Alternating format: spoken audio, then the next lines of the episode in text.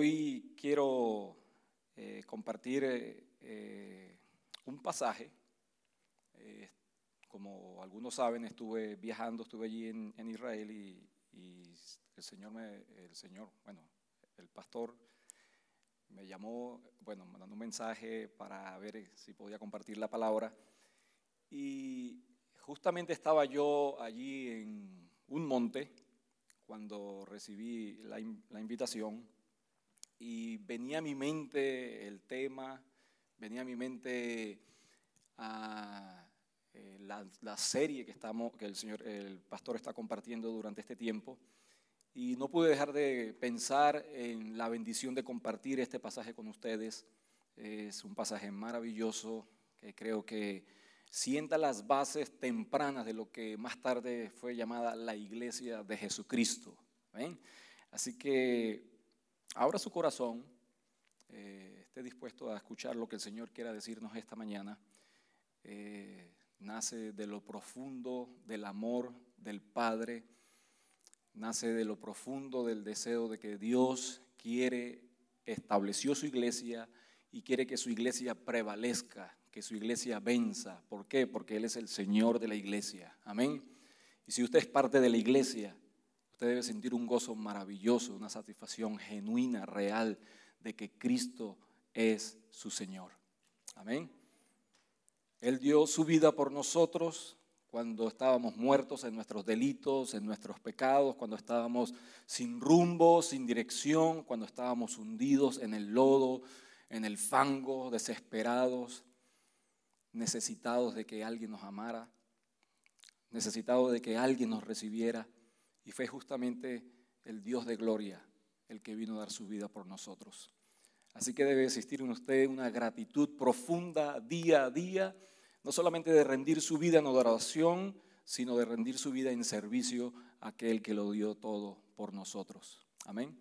Así que les voy a pedir que abran la palabra de Dios. ¿Cuántos aman la palabra? Amén. ¿Cuántos traen la palabra a la casa de Dios? Amén.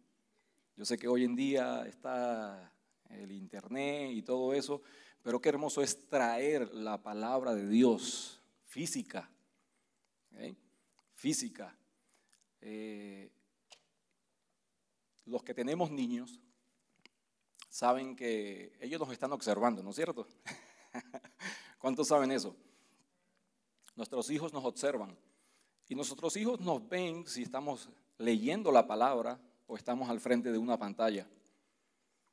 Y ellos no saben realmente si estamos en la palabra o estamos en Facebook o estamos en Twitter o estamos en cualquier otro sitio, Candy Crush. ¿Sí? Pero es necesario modelarles a nuestros hijos desde una temprana edad el amor por la palabra de Dios.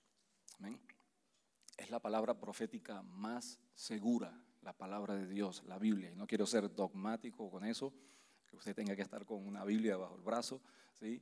pero es una cuestión de sentido, de sentido común. Cuando estuve allí en Israel estuve paseando por eh, eh, unos túneles que hay debajo del muro de los lamentos y es interesante ver la cantidad de personas que están allí leyendo en físico el Antiguo Testamento, la Torá, la palabra de Dios. Y eso le enseñan ellos a sus hijos y sus hijos, a sus hijos de generación en generación, el amor por la palabra de Dios. Oye Israel, Jehová nuestro Dios, Jehová uno es. Y amarás al Señor tu Dios con toda tu mente, con todo tu corazón, con todas tus fuerzas y con toda tu alma. Amén. Así que Mateo capítulo 5, puede ir allí a la palabra de Dios, Mateo capítulo 5,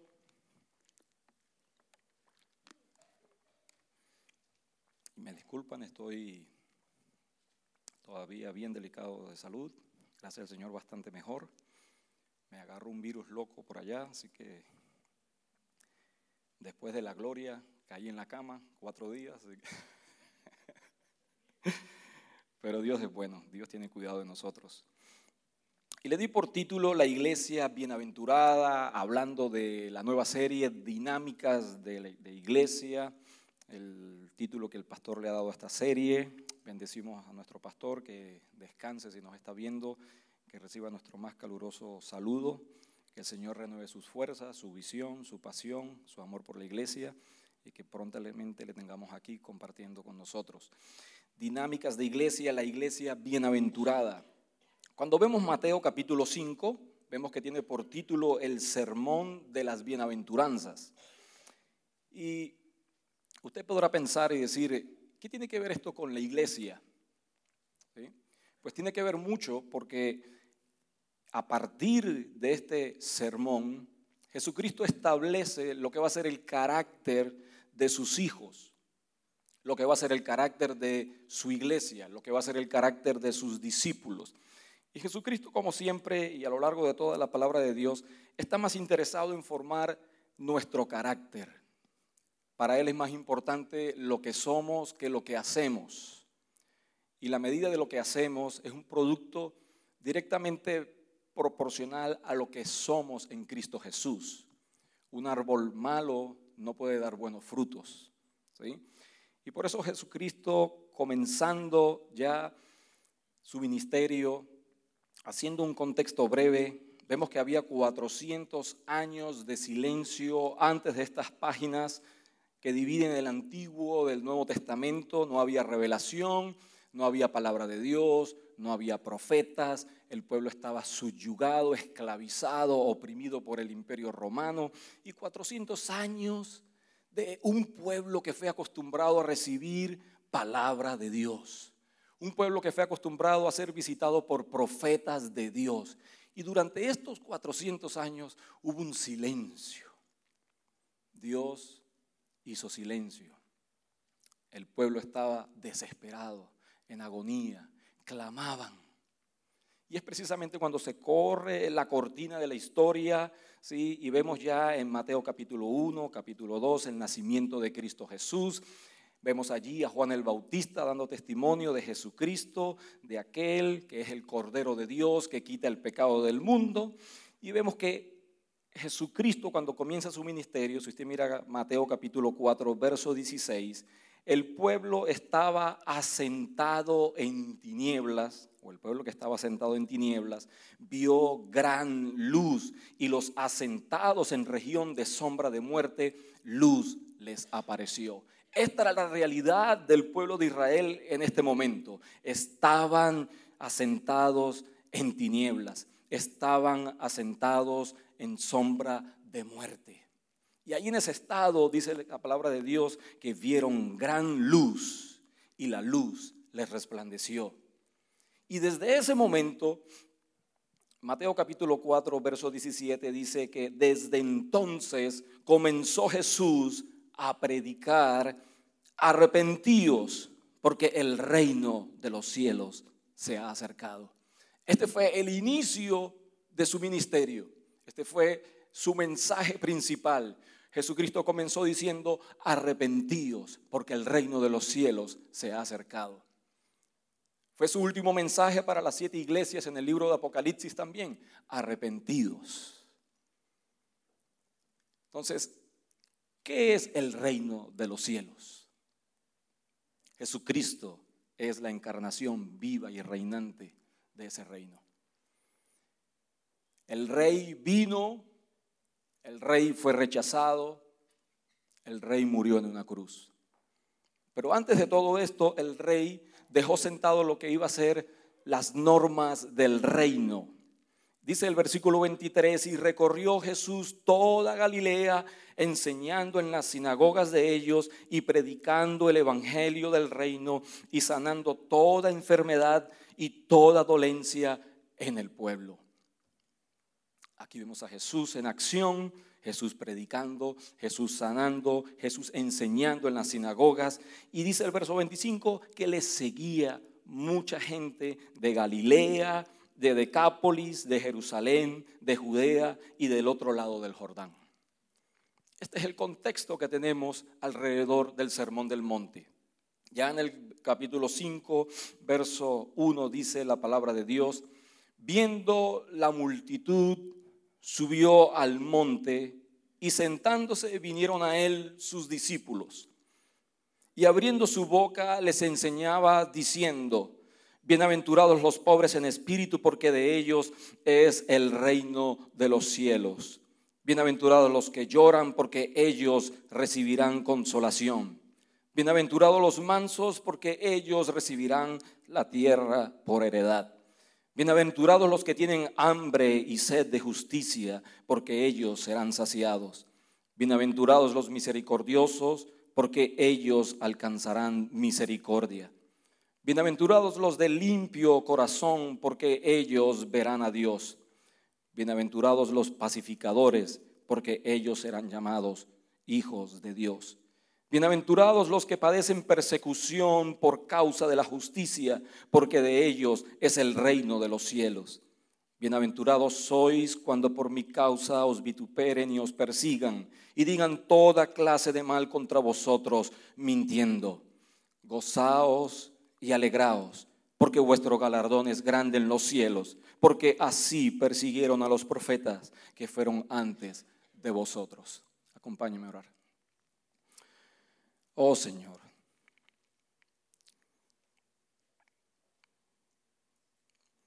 Nuevamente estamos, Señor, bajo el escrutinio de tu palabra. Oh Señor, pero con un corazón dispuesto a escuchar tu voz Tú eres el buen pastor. Háblanos, Señor, que nosotros queremos escuchar tu palabra. Háblanos, Señor, en esta mañana. Somos tu iglesia, somos tus hijos, te pertenecemos. Oh Dios, estamos tan necesitados de ti, Señor, en esta hora crítica. Así como en este tiempo en que tú predicaste este sermón, Señor, las tinieblas cubrían la faz de la tierra. Y hoy caminamos en un mundo lleno de tinieblas, lleno de maldad, carente de amor por el prójimo, alejado de ti y de tu propósito. Lo hemos visto, Señor, ayer mismo, como una persona, Señor, llena de odio, puede tomar la vida de muchos. Oh Dios. Pero sabemos, Señor, que tú eres soberano, que tú reinas que tú vives, Padre. Estamos en tus manos y tu palabra dice que en tus manos estamos seguros, Señor. Ahora guíanos por pastos dulces, Señor, por pastos verdes, por aguas refrescantes, Padre, a lo largo de tu palabra, Señor. Recibe, Señor, este momento en el cual queremos que tu palabra, Señor, nos escudriñe, que tu palabra nos hable, que tu palabra nos transforme Recíbelo como un momento de gratitud, Señor, y honor a ti. Tú eres digno, Señor, de recibir toda la honra y toda la gloria, Padre. Bendito y alabado seas, precioso Jesús. Amén y amén. Cuando pensamos hoy en día acerca de la dinámica de iglesia, Siempre debemos ser conscientes de que Cristo debe ser el centro de la iglesia, ¿no es cierto? Si no, la iglesia no tendría razón de ser. No sería iglesia en sí misma. Debemos ser conscientes de que Cristo debe ser el capitán de la barca, de que Jesucristo debe ser el centro de nuestra adoración, el objeto de nuestra rendición, de nuestra entrega. Eso siempre debe ser el centro de nuestro andar, de nuestro caminar como cristianos. Pero vemos que en la medida en que la iglesia camina y va enfrentando nuevos desafíos, comienza a haber una necesidad por ver personas llegar a la iglesia, una necesidad legítima, para eso somos llamados, pero corremos el riesgo de hacer las cosas diferentes a las cuales Cristo nos ha establecido en su palabra. Corremos el riesgo de comenzar a hacer las cosas a nuestra manera, a nuestra forma, bajo nuestros planes, bajo nuestra dirección.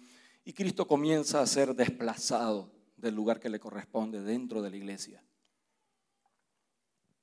Ya Cristo no es el centro, el centro es el ser humano, por lo tanto, todo lo que se hace alrededor de la iglesia gira en torno a cómo satisfacer las necesidades de las personas que asisten a la iglesia. El programa, las actividades, lo que se enseña, lo que se predica, las canciones que se cantan, todo, todo comienza a girar en torno a la persona. Hasta que llegamos al punto en que humanizamos a Cristo y deidamos al hombre, porque hacemos una sustitución que para nada a Dios le agrada. Es una herejía para todos aquellos que han vivido y conocen la palabra de Dios. Cristo debe ser el centro de lo que somos, el centro de lo que hacemos, el centro, la razón de ser de la iglesia. Cristo le está hablando en este momento a aquellos que fundarían la iglesia. Dice en el verso 1 que Jesús, viendo la multitud, ¿sí? Viendo las necesidades de la multitud, no le movía el hecho de que tenía por qué de cualquier manera o de cualquier forma satisfacer las necesidades de las multitudes. Él sabía que las multitudes le iban a seguir hasta cierto punto, él sabía que las multitudes le iban a adorar hasta cierto punto, él sabía que las multitudes en un momento dado le iban a entregar iban a clamar por su muerte. Por lo tanto, Cristo se centra en lo básico, Cristo se centra en lo esencial, que viene siendo el carácter de la vida del creyente. Para Cristo es más importante nuestro carácter. Cristo para nada está preocupado en nuestras apariencias, en cómo lucimos, en cómo nos vemos. Cristo está más interesado en el corazón de nosotros. Porque en el corazón es donde dice que salen todas las cosas que son de bendición o de maldición. Por lo tanto, Cristo quiere ser el rey de nuestro corazón. Y dice la palabra de Dios que sentándose subió a un monte. Si es el lugar que, que dice la tradición, es un lugar muy hermoso, es un valle escarpado lleno de flores, con una vista hermosísima del mar de Galilea, el lugar ideal para enseñarle a sus discípulos en paz y en quietud, alejados de las multitudes, alejados del bullicio y centrados en la verdad de Dios. Y estando allí, como lo costumbre, los maestros, los rabinos, cuando iban a enseñar algo fundamental, algo importante para la vida, ellos se sentaban. Nosotros aquí en Occidente, cuando alguien quiere enseñar o decir algo importante, se para, ¿no es cierto? Ya me ven aquí. Casi que busco una silla entonces.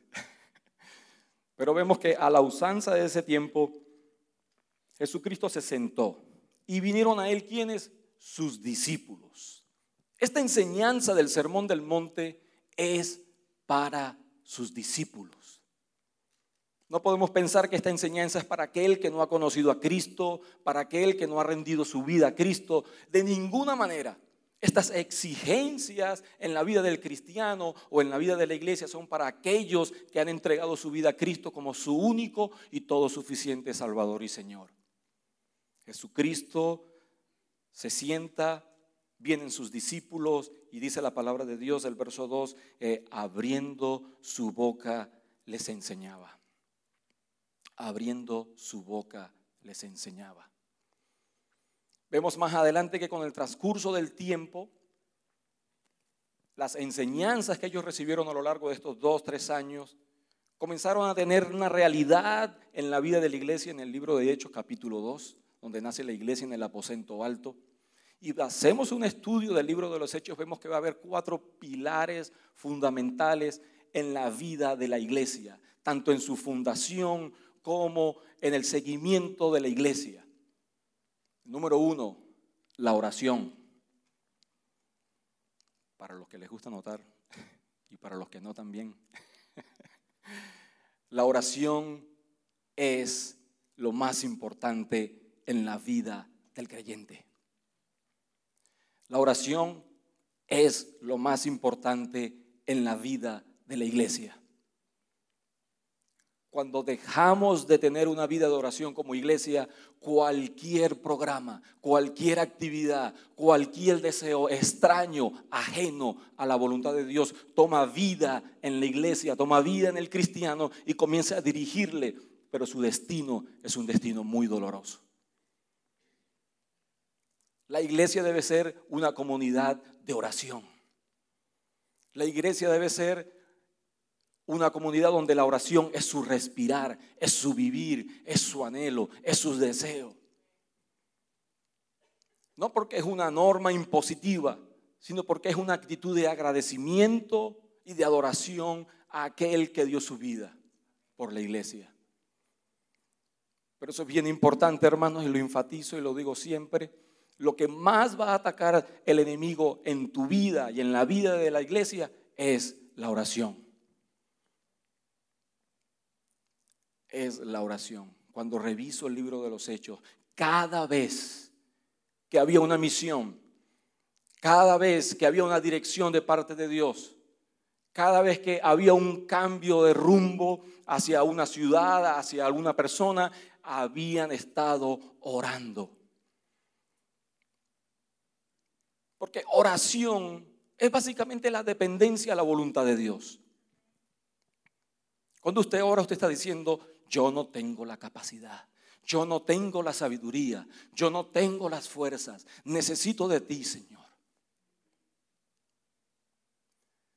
Y es triste ver cómo muchas veces enfrentamos nuestras batallas sin doblar nuestras rodillas. Santiago capítulo 4 o 5 dice, la oración de fe del justo, ¿qué dice? Puede mucho. ¿Quién escribió esto? Santiago, el medio hermano de Jesús. ¿Y saben qué sobrenombre tenía Santiago? Santiago rodillas de camello. Así que él no estaba diciendo esto porque sonaba bonito, porque quizás rimaba o porque sí. Él decía esto porque era su vida, era su experiencia. Cuando lo llevaron al sepulcro, cuenta la, historia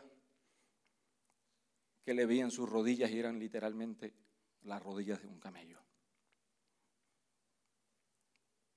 Y parece, parece algo inverosímil pensar en que nosotros vamos a enfrentar como iglesia las puertas del enemigo, vamos a enfrentar los ataques del enemigo, vamos a querer tomar ventaja del enemigo sin tener una vida de oración.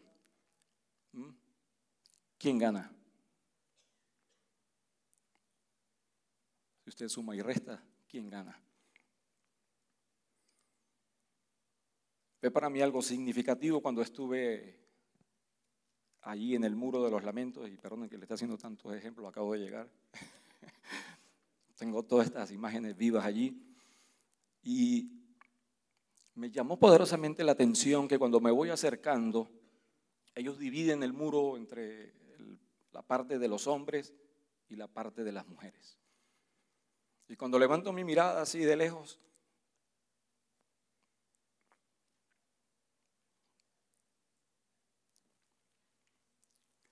había alrededor de 30 hombres como 200 mujeres.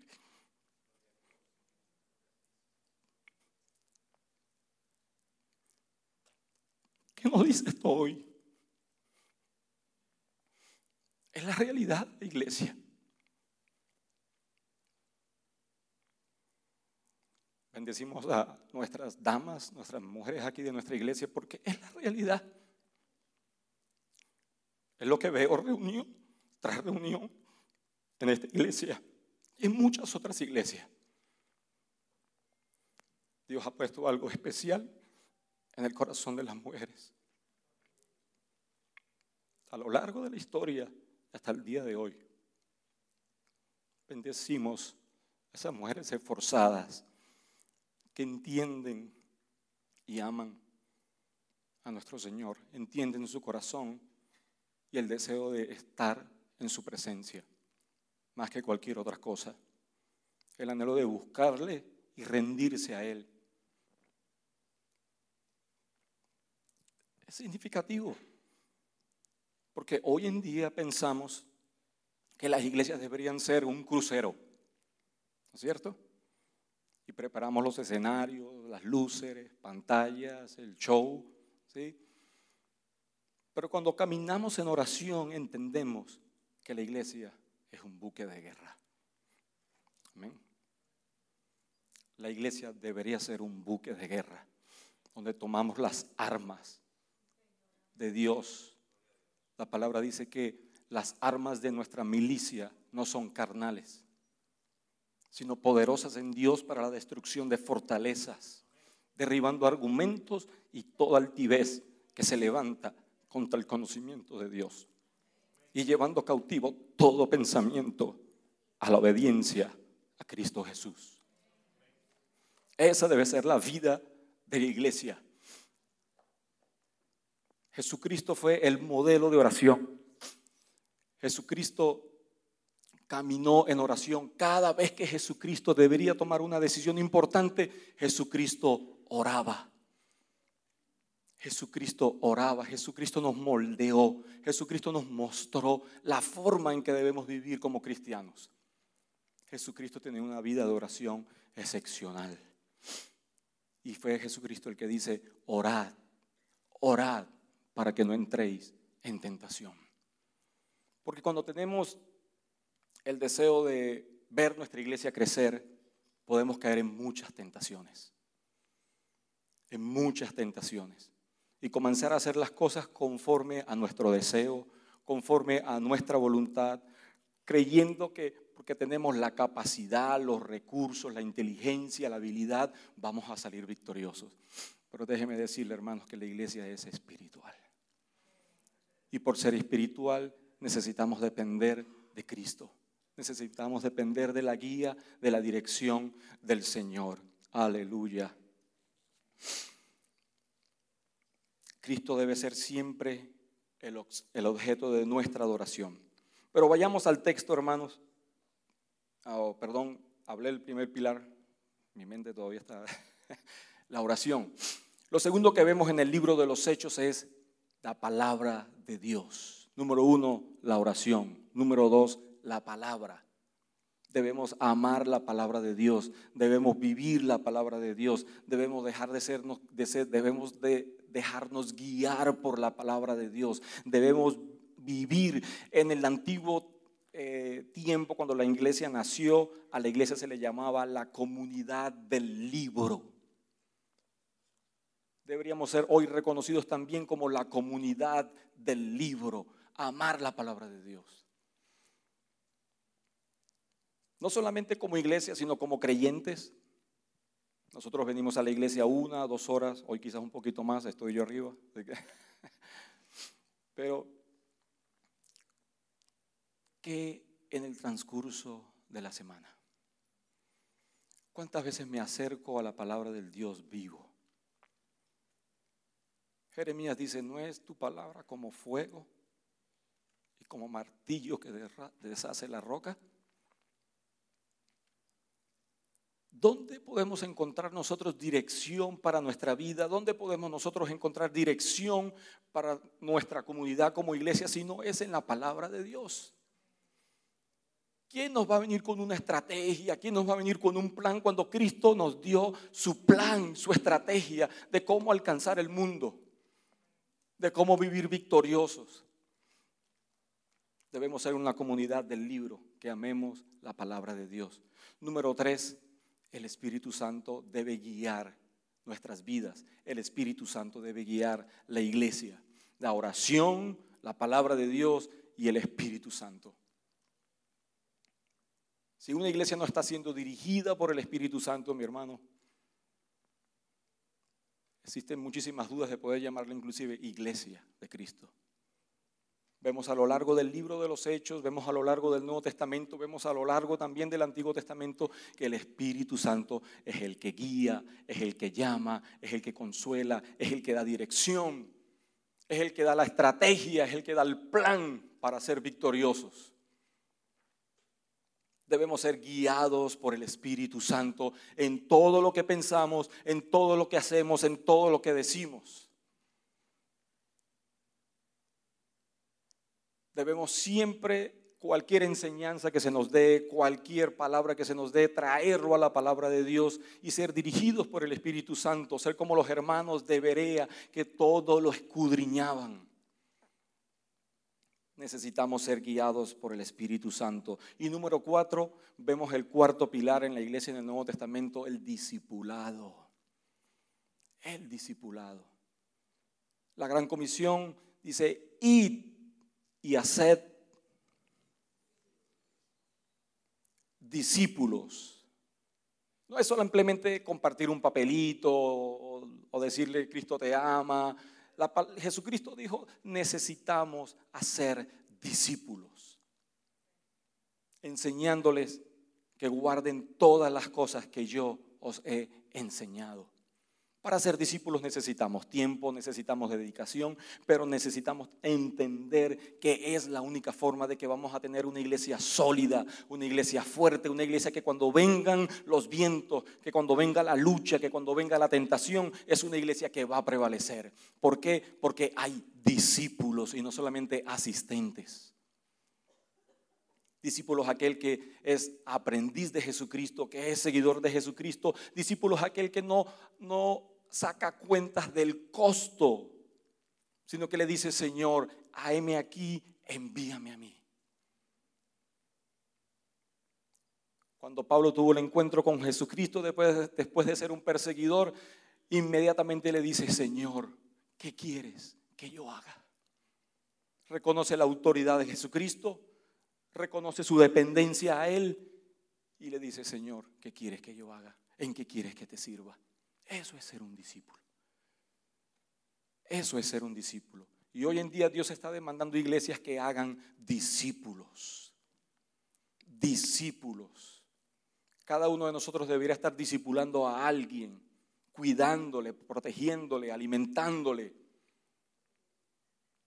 No simplemente una asistencia nominal un domingo, sino una dinámica de discipulado donde aquella persona conoce y crece en el conocimiento de Jesucristo. Amén. Entonces, eso es lo que vemos en el, libro de los Hechos, los cuatro pilares fundamentales para la vida de la iglesia. No podemos cambiarlos, no podemos rebajar sus valores, no podemos rebajar su peso. Había un plan específico. Jesucristo les dice, esperen aquí en el aposento alto. Y cuando sean revestidos del poder del Espíritu Santo, entonces tienen una estrategia. Irán por Judea, por Samaria y hasta lo último de la tierra una estrategia definida, un plan definido. Jesucristo tiene para su iglesia, no está caduco, es vigente para el día de hoy. Jesucristo nos llama a ser discípulos donde quiera que estemos, que vivamos en oración, que vivamos dependiendo de la palabra de Dios, que seamos guiados por el Espíritu Santo y que tengamos una vida de discipulado. Amén. Volviendo al pasaje, hermanos, vemos entonces que Jesucristo abriendo su boca les enseñaba y les dice, bienaventurados. Una traducción dice felices, alegres. ¿Cuántas personas desean ser felices aquí? ¿Cuántas? O mejor dicho, vamos a ver, ¿quién desea ser infeliz aquí? Nadie, ¿no es cierto?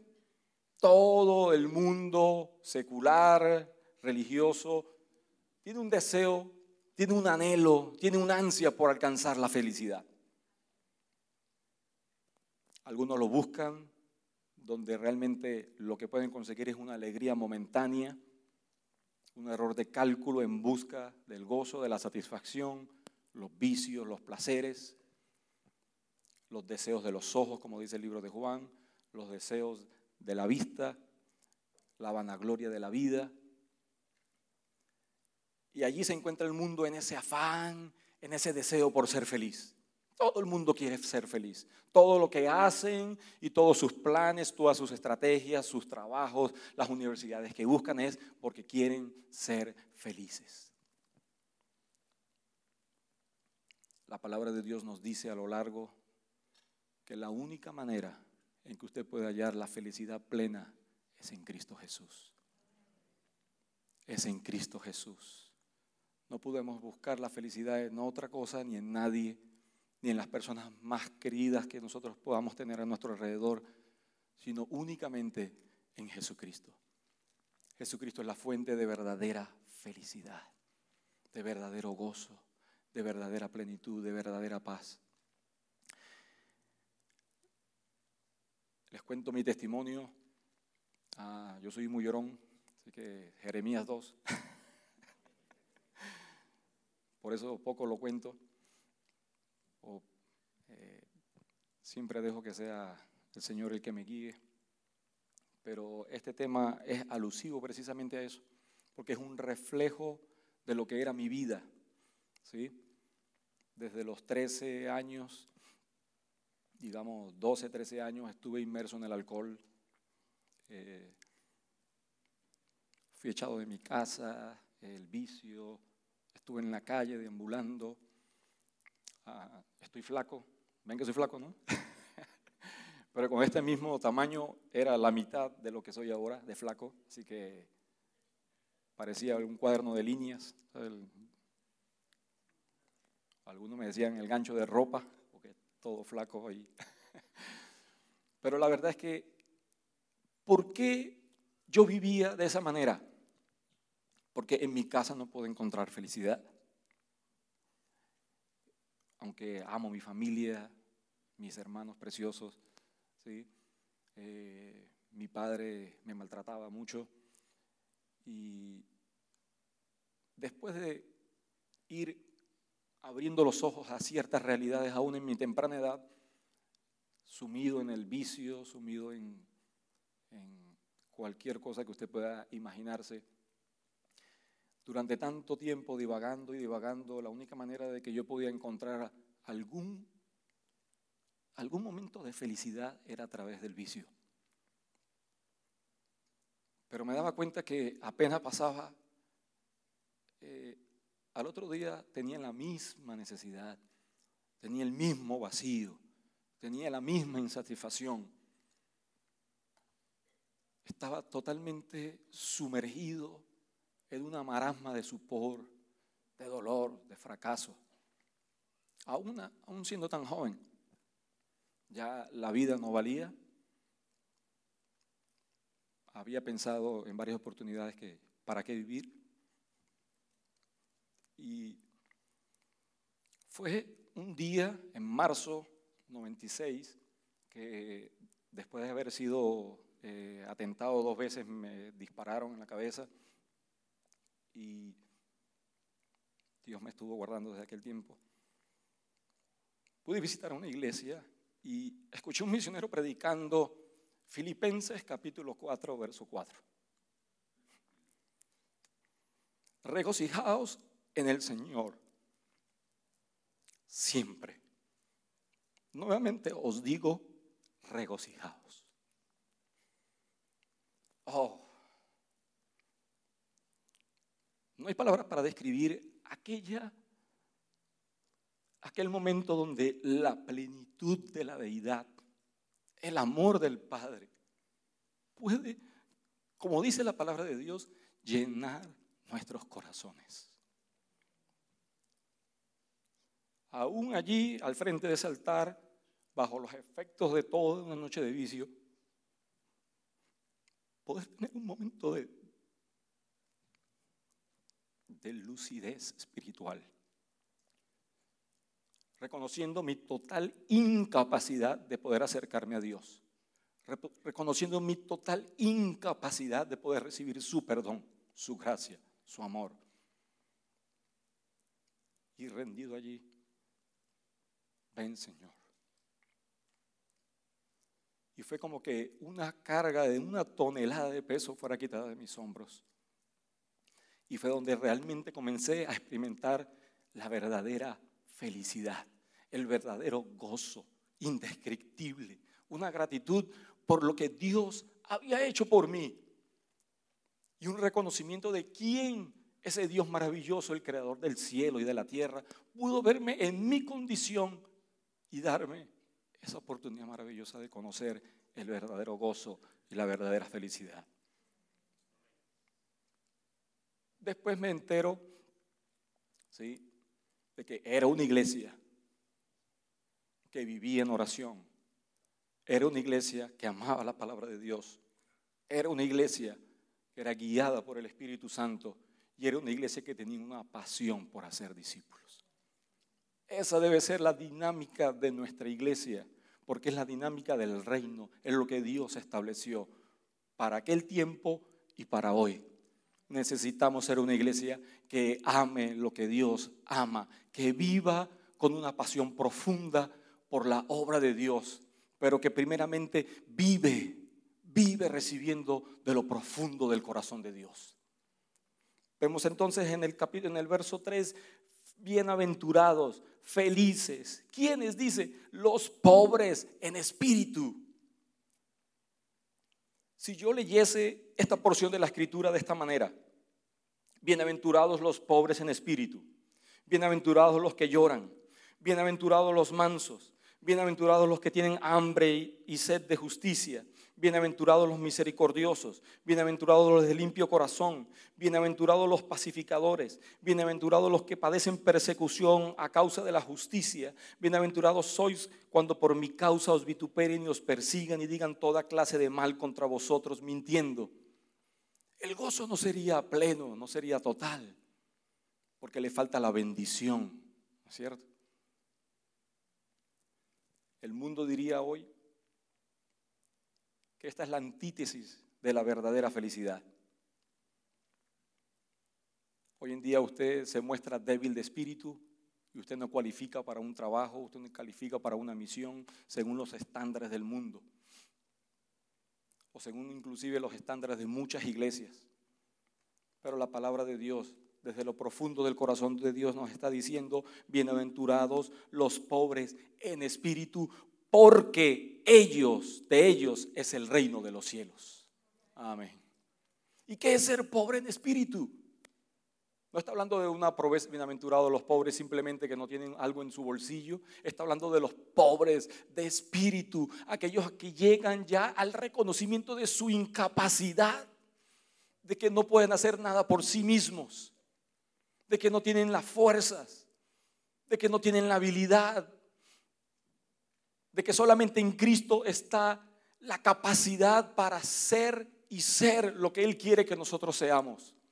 Esa es la pobreza de espíritu, el reconocimiento de mi total incapacidad, no solamente para acercarme a Él, sino para recibir de Él. Humanamente somos incapaces, inhabilitados. En nosotros no hay nada bueno humanamente. Por eso necesitamos humillarnos y reconocer de que solo en Cristo está la vida, que solamente en Cristo está el poder, que solamente en Cristo está la autoridad. Necesitamos ser pobres de espíritu. Y me llama la atención de que sea precisamente con esta aventuranza con que Jesús comienza su discurso. Porque es lo más importante. De allí derivan todas las demás bienaventuranzas. Hasta que no somos pobres en espíritu, no estamos listos, no estamos preparados para ser una iglesia bienaventurada. A Dios le importa muchísimo más nuestra pobreza espiritual que nuestra riqueza material. Él está mucho más interesado en nuestro corazón, en lo que realmente Él desea para nuestra vida. Y es importante que nosotros lleguemos al punto en que nos reconozcamos nuestra pobreza espiritual. Ya no nuestra habilidad, ya no nuestra destreza, ya no nuestra inteligencia, ya no nuestra sabiduría, sino solamente la fuente de toda sabiduría y de todo poder que es Dios mismo. Bienaventurados los pobres en espíritu, porque de ellos es el reino de los cielos. Bienaventurados los que lloran, Hoy en día alguien que llora se muestra como débil, enclenque. ¿No es cierto? Pero cuánto ama Dios las lágrimas de aquellos que le aman. Aleluya. William Booth el fundador del ejército de salvación, preparando a sus aprendices para la extensión del reino allí en Inglaterra. Los manda después de prepararlos a la misión de establecer iglesias y de traer convertidos al reino de Cristo. Ellos le mandan después de un cierto tiempo con, con un tono de desesperación, no hay convertidos, no avanzamos, no crecemos, ¿qué hacemos? William Booth les dice, prueben con lágrimas. Prueben con lágrimas. Debemos arrepentirnos de que muchas veces nuestros ojos estén tan secos. Debemos llorar por nuestra falta de lágrimas. Jesucristo lloró. Se menciona por lo menos tres veces en que Jesucristo lloró. Allí, en lo alto del monte, viendo Jerusalén, el amor por la ciudad del gran rey, Jesús lloró porque sabía lo que le esperaba a la ciudad del gran rey. Jesucristo lloró por Lázaro, le amaba, aunque sabía que lo iba a resucitar, lloró al ver la desesperación de todas las personas alrededor de Lázaro, sin esperanza y sin Dios. Y me imagino que Jesús lloró muchas otras veces a causa del dolor de ver a su pueblo sumido en una total abandono y una total pérdida. Heriré al pastor y las ovejas serán esparcidas. Eso causaba un profundo dolor en Jesús. Cuando lloramos, lloramos reconociendo primeramente el dolor por nuestro propio pecado. Lloramos reconociendo que muchas veces le fallamos a nuestro Dios, que muchas veces no le honramos. Y vemos que estas bienaventuranzas son como progresivas. Pobreza en espíritu, una total incapacidad, un lloro, un reconocimiento, un dolor profundo de saber que le hemos fallado a nuestro Dios, pero también un dolor profundo de ver nuestra sociedad de ver nuestra familia alejada de Dios, perdida. Debe de dolernos en lo profundo de nuestro corazón ver la situación actual de la iglesia en general. Donde se predica más el llenar los bolsillos, la autorrealización, el yo reinando en la vida de los creyentes vemos que la palabra de Dios dice, bienaventurados los que lloran, porque ellos recibirán consolación. Y qué maravilloso es saber de que Dios es nuestro consolador. El libro de Apocalipsis casi terminando dice que Dios enjuagará cada lágrima de los ojos de ellos. Dios enjuagará cada lágrima, secará cada lágrima que tú expresas de dolor, de tristeza, no solamente por tu pecado, sino por el pecado que te rodea. Bienaventurados los mansos, porque ellos recibirán la tierra por heredad. Mansos, no mensos. La mansedumbre es una característica donde reconoce al otro, puede humillarse reconociendo de que Él no es lo más importante, que lo que Él dice no es lo más importante, que lo que Él hace no es lo más importante, que siempre considera al otro como superior a sí mismo. Eso fue una característica de Jesús. Dios quiere que nosotros seamos mansos. Solamente hay dos personas a lo largo de la escritura a las cuales se le llama mansos, a Moisés y a Jesús. Aprended de mí que soy manso y humilde de corazón. Es esta clase de mansedumbre. No estamos hablando de alguien sin carácter. Al contrario, Jesucristo tenía carácter. Moisés tenía carácter y si no, ¿cómo guiaba 6 millones de personas a lo largo de un desierto por 40 años?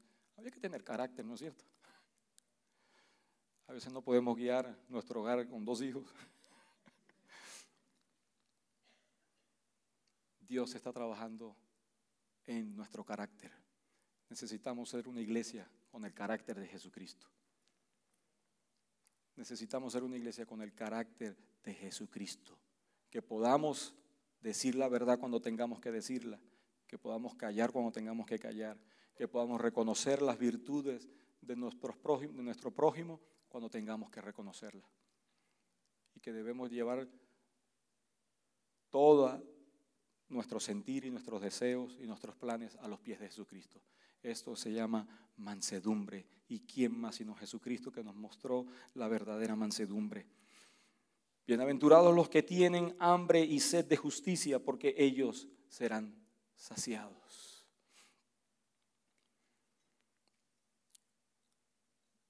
No es solamente un deseo de justicia, de ver que el reino de Dios se establezca, que el reino de Dios prevalezca, de que las cosas se hagan conforme a la voluntad de Dios. Un deseo de que la justicia de Dios se establezca en la tierra, sino que debe haber una pasión por alcanzar esa justicia. Debemos trabajar en pro de la justicia de Dios. Bienaventurados los misericordiosos, porque ellos alcanzarán misericordia. La misericordia no es un atributo como un adorno en la naturaleza divina. Dios es misericordioso. No solamente que extiende su misericordia a nuestras vidas, sino que Él en sí es misericordioso. Él no nos da lo que muchas veces nosotros merecemos porque Él es misericordioso. Esto nunca desdice su santidad. Dios es tanto como santo, como justo. Dios es tanto amor y su justicia siempre prevalece. Sus actos de amor son actos de justicia, así como los actos de justicia de Dios son sus actos de amor también. Esto nos habla de la santidad de Dios. ¿Cuándo fue la última vez que han escuchado una prédica acerca de santidad? Hace mucho, ¿no es cierto? Y la palabra de Dios nos dice que sin santidad nadie verá a Dios. Necesitamos ser un pueblo santo, apartado para Dios. No solamente apartado del mundo, sino dedicado a Dios. Eso es santidad. Eso es santidad. Bienaventurados los de limpio corazón, porque ellos verán a Dios. Y en esta progresión maravillosa, no podemos ver cada bienaventuranza como algo separado en sí mismo, sino como un conjunto, como un todo. Cada una lleva a la otra, cada una depende de la otra. Bienaventurados los de limpio corazón, porque ellos verán a Dios. Y me llama la atención que prácticamente en la mitad de las bienaventuranzas el Señor menciona el corazón. el Señor menciona el corazón. Él no menciona lo que hacemos o lo que dejamos de hacer. Él menciona el corazón porque del corazón es donde salen todos los deseos, es donde salen todas las motivaciones, es donde sale realmente lo que somos. Guardad vuestro corazón porque de él mana la vida. Para el judío no había una separación entre su pensamiento y su sentimiento. Para Él era un todo. Lo que pensamos, lo que sentimos, lo que hacemos, debe provenir de un corazón puro, limpio.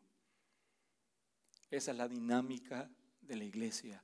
Una iglesia con un corazón puro, una iglesia misericordiosa, una iglesia que tiene hambre y sed de justicia, una iglesia que camina en la mansedumbre de Dios, una iglesia que llora por sus propios pecados y por los pecados que les rodean. Y una iglesia que es pobre en espíritu, que declara totalmente su dependencia a aquel que es la cabeza de la iglesia.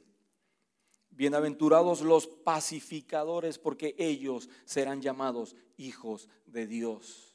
Dios está buscando una iglesia que sea pacificadora. Cuando nosotros llevamos a alguien a los pies de Cristo, estamos siendo instrumentos para que esa persona haga la paz con Dios.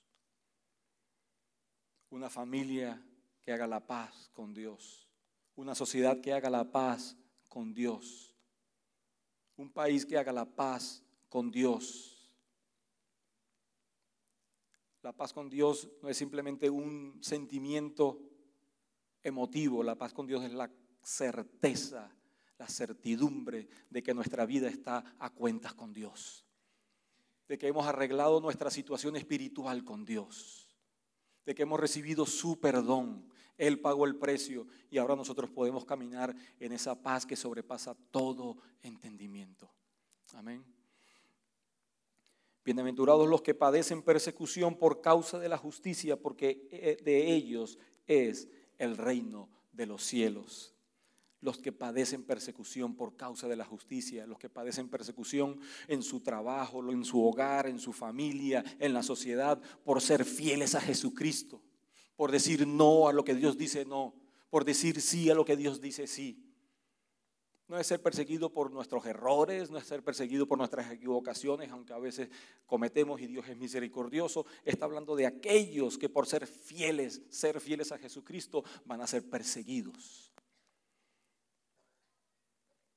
Van a ser burlados, van a ser tratados en menos, van a ser menospreciados. Bienaventurados los que padecen persecución por la causa de la justicia, porque de ellos es el reino de los cielos. Y verso 11, bienaventurados soy cuando por mi causa os vituperen y os persigan y digan toda clase de mal contra vosotros, mintiendo. Una iglesia guiada por Jesucristo va a ser una iglesia perseguida.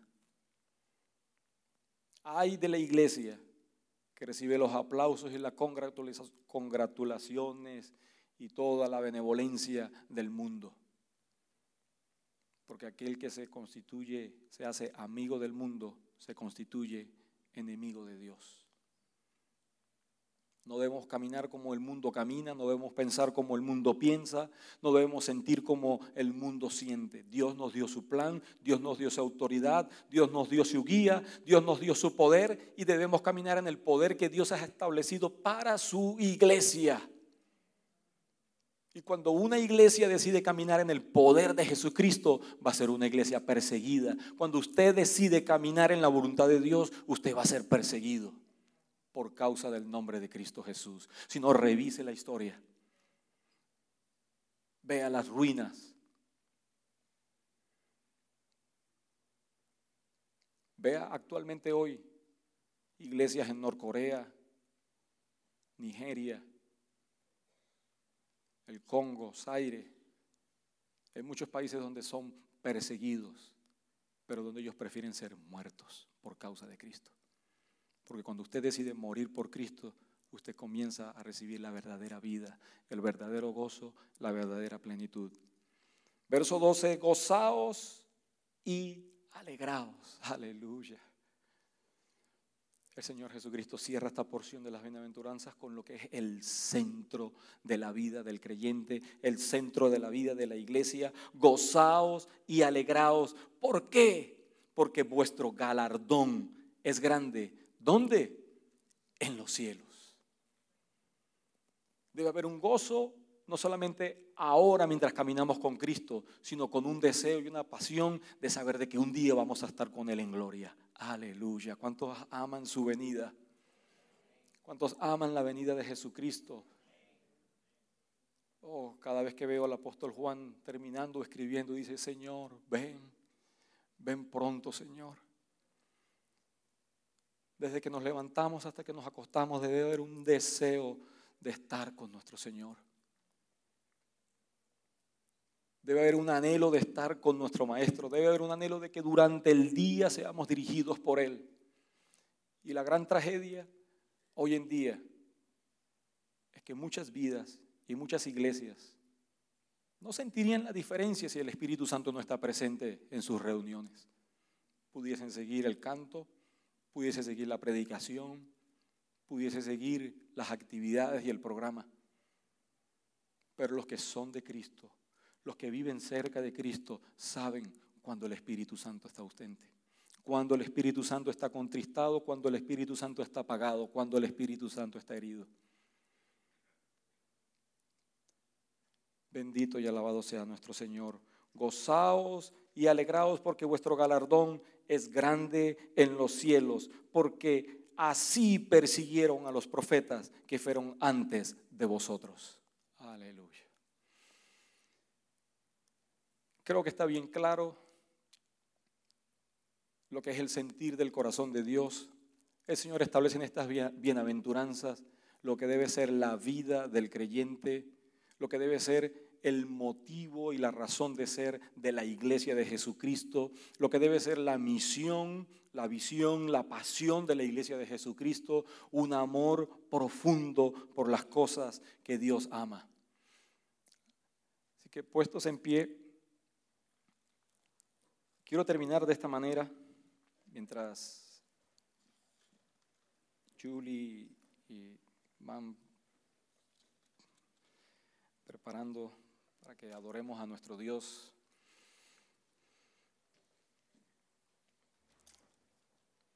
Si usted tiene Biblia, vaya conmigo al final del Sermón del Monte.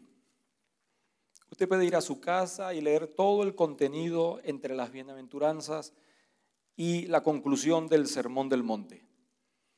Y usted puede ver allí ya lo que debe ser la norma de vida del creyente, y al final usted va a reconocer de que por sus propias fuerzas usted está incapacitado para vivir conforme a las normas del Sermón del Monte. Usted está inhabilitado en sí mismo. Por eso usted necesita una dependencia diaria del Espíritu Santo. Usted necesita una dependencia diaria de oración. Usted necesita una dependencia diaria de la palabra de Dios. Humanamente estamos incapacitados para cumplir con los reglamentos del rey en el Sermón del Monte. Pero Dios tiene a su disposición todo el deseo, todo el anhelo, toda la pasión encerrada en la divinidad para que usted viva conforme al amor de Dios. Algún día nosotros vamos a estar en gloria y cuando entremos y veamos todas las posibilidades del reino dispuestas para que nosotros podamos vivir conforme a su corazón y vamos a decir, wow, ¿qué hice? ¿Qué hice? ¿Por qué mientras estuve vivo y estuve aquí en la tierra, teniendo a disposición la palabra de Dios, teniendo a disposición la guía, el poder y la autoridad del Espíritu Santo, no eché mano de aquellas posibilidades divinas para mi vida. Como iglesia, ¿por qué no tomamos mano, no tenemos posesión de aquello que Dios tiene preparado para que podamos ser una iglesia poderosa en Cristo Jesús? Y que podamos ser de verdaderamente de impacto en la sociedad. La gente está cansada de sermones. Oh.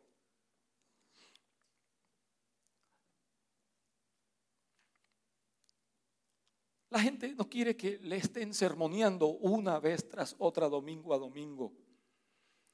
La gente quiere ver el poder de Dios. La gente quiere ver el sentir de Dios. No una guía de normas, qué hacer, qué no hacer, cómo hacer las cosas, cómo no hacerlas cómo ser feliz, cómo alcanzar la satisfacción. La gente está cansada de eso. La gente quiere ver vidas consagradas, vidas que viven realmente la palabra, vidas que son realmente genuinas, vidas que tienen un corazón verdaderamente puro, vidas que tienen realmente una pasión y un deseo por Dios. Eso vale más que mil palabras. Por eso es que al terminar el sermón del monte sigue eh, la bienaventuranza, dice, vosotros sois la sal de la tierra. No solamente que usted echa la sal en la tierra, usted es la sal de la tierra. Dios le ha dispuesto todas las posibilidades del reino para que usted sea más que victorioso en Cristo Jesús. Dios le ha dado a usted toda la disposición del reino para que usted pueda vencer toda artimaña del enemigo. Para que usted pueda caminar en el gozo, en la victoria de Jesucristo. Mirando al final del Sermón del Monte, capítulo 7, verso 24. Déjeme que primero lo lea de esta manera y piense por un momento en las implicaciones. Dice, cualquiera pues que no me oye estas palabras ni las hace, le compararé a un hombre imprudente que edificó su casa sobre la arena. Descendió lluvia y vinieron ríos y soplaron vientos y golpearon contra aquella casa y no cayó porque estaba fundada y cayó porque estaba fundada sobre la arena. Verso 26, pero cualquiera que me oye estas palabras y no las hace, le compararé a un hombre insensato que edificó su casa sobre la arena y descendió lluvia y vinieron ríos y soplaron vientos y dieron con ímpetu contra aquella casa y cayó y fue grande su ruina. Cuando terminó Jesús estas palabras, la gente se admiraba de su doctrina porque les enseñaba como quien tiene autoridad y no como los escribas. Ahora vuelvo a leer conmigo de la manera en que está escrito. Y si tiene su Biblia, léalo en voz alta. Cualquiera, pues, que me oye estas palabras y las hace, y las hace, le compararé a un hombre prudente edificó su casa sobre la roca. ¿Quién es la roca? Cristo es la roca. Necesitamos edificar nuestras vidas sobre la roca. Necesitamos edificar nuestras iglesias sobre la roca. Ya no más sobre la arena, ya no más sobre nuestros planes, sobre nuestros deseos, sobre nuestros anhelos, sino sobre el plan y la autoridad de Dios para nuestras vidas, para nuestras iglesias descendió lluvia y vinieron ríos y soplaron vientos y golpearon contra aquella casa y no cayó. Y no cayó porque estaba fundada sobre la roca. Pero cualquiera que me oye estas palabras y no las hace, le compararé a un hombre insensato que edificó su casa sobre la arena ¿Quién quiere edificar sobre la arena?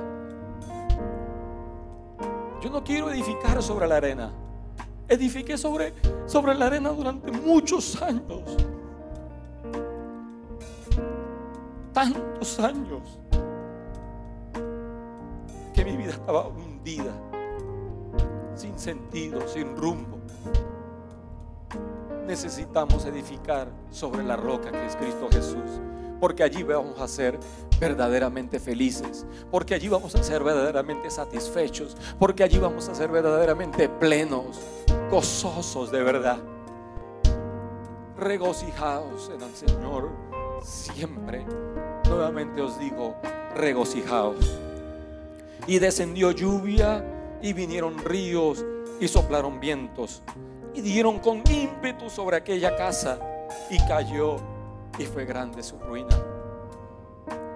Que Dios nos libre de que nuestra ruina sea grande por no edificar sobre la roca que es Cristo Jesús.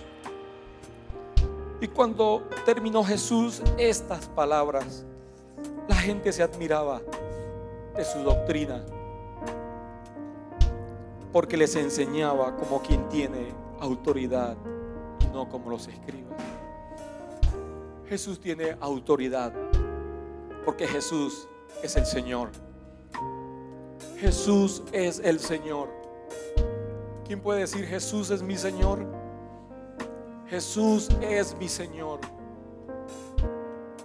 La palabra de Dios dice que un día vamos a estar unidos a los cuatro seres vivientes, a los 24 ancianos y al coro celestial y vamos a cantar, digno, digno, digno es el Cordero de recibir toda la honra, toda la gloria, todo el honor, todo el poder, toda la autoridad, porque Él es digno.